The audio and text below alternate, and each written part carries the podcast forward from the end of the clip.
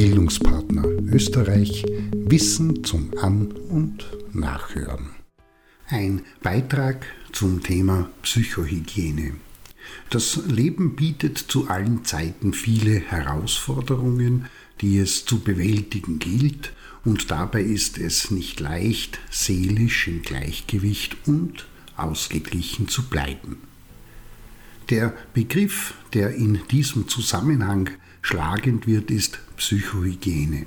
Er wurde erstmals 1901 vom deutschen Psychiater Robert Sommer verwendet und in der Hauptsache aus praktischen Bedürfnissen und Erwägungen heraus entwickelt. Konkret, so seine Beobachtung, im Laufe des Tages ist jeder Mensch innerlich und äußerlich mehr oder weniger schädigenden Einflüssen und Faktoren ausgesetzt. Zu Hause, am Arbeitsplatz, im Verkehrschaos, durch Umweltbelastungen, das Klima, Stress, Selbstverletzungen, Selbstbeleidigungen, Selbstbeschädigungen oder Kränkungen und anderes mehr. Das, was Robert Sommer mit Psychohygiene bezeichnet, bildet den Gegenpol zu diesen alltäglichen belastenden Anforderungen und soll diesen, den äußeren sowie inneren Belastungen präventiv und kurativ entgegenwirken. Die Psychohygiene befasst sich also mit der Praxis und Theorie des psychischen Gesundheitsschutzes. Ziel ist die Erhaltung und Erlangung von psychischer Gesundheit. Heißt, psychische Gesundheit ist ein Zustand des Wohlbefindens, in dem eine Person ihre Fähigkeiten, Fertigkeiten und Kompetenzen ausschöpfen, die normalen Lebensbelastungen bewältigen, produktiv arbeiten und einen Beitrag zu ihrer Gemeinschaft leisten kann. Das Gegenteil sind Irritationen und Störungen, die häufig durch eine Kombination von belastenden Ereignissen, Situationen und Gedanken Emotionen, Verhaltensweisen und Beziehungen zu anderen gekennzeichnet sind. Beispiele sind länger dauernde Verstimmungen, Lustlosigkeit, depressive Episoden, Ängstlichkeit und Angst, Verhaltens- oder bipolare Störungen wie auch Psychosen. Das Maß der psychischen Gesundheit hängt von drei Faktoren ab.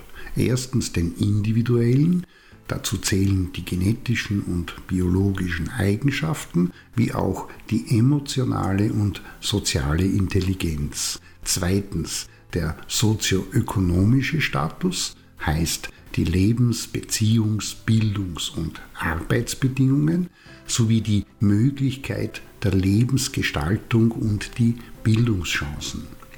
Und drittens die Umweltfaktoren. Das sind die Möglichkeit zum Zugang zu Basiseinrichtungen und Diensten, die Möglichkeit kultureller Glaubenshaltung, Einstellungen und Praktiken, wie auch die Sozial- und Wirtschaftspolitik.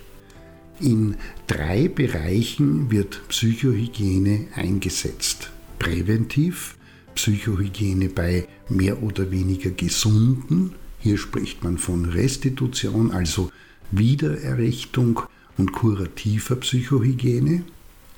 Psychohygiene bei bereits psychisch belasteten Menschen, dort im Rahmen einer psychologischen Behandlung oder Psychotherapie, beziehungsweise die Resozialisierung bei Lebenskrisen und Konfliktsituationen.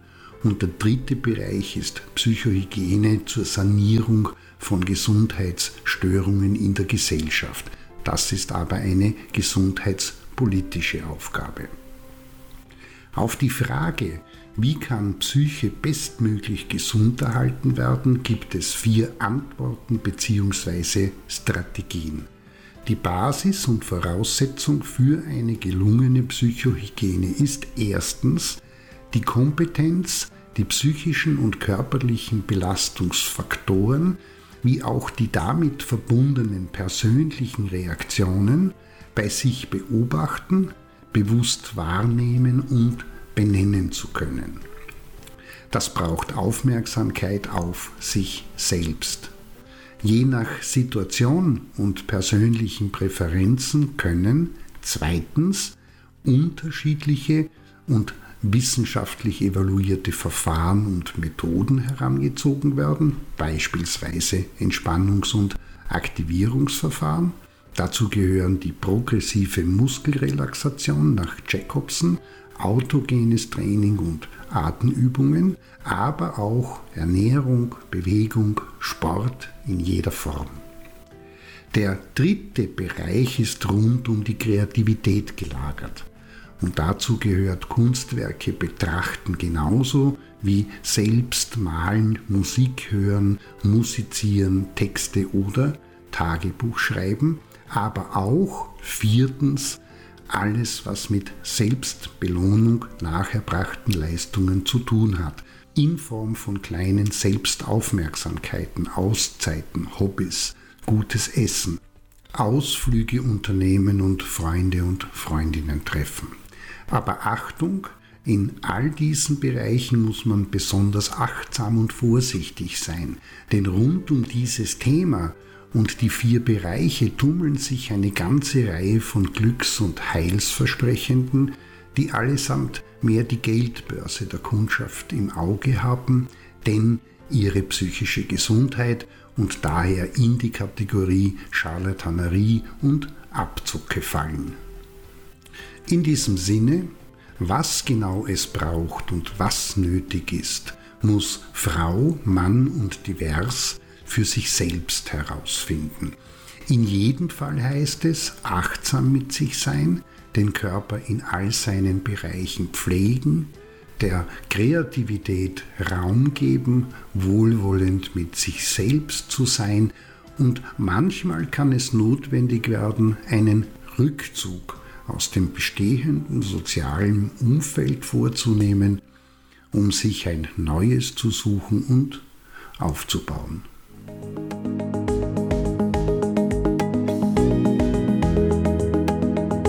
Das war Bildungspartner Österreich Wissen zum An- und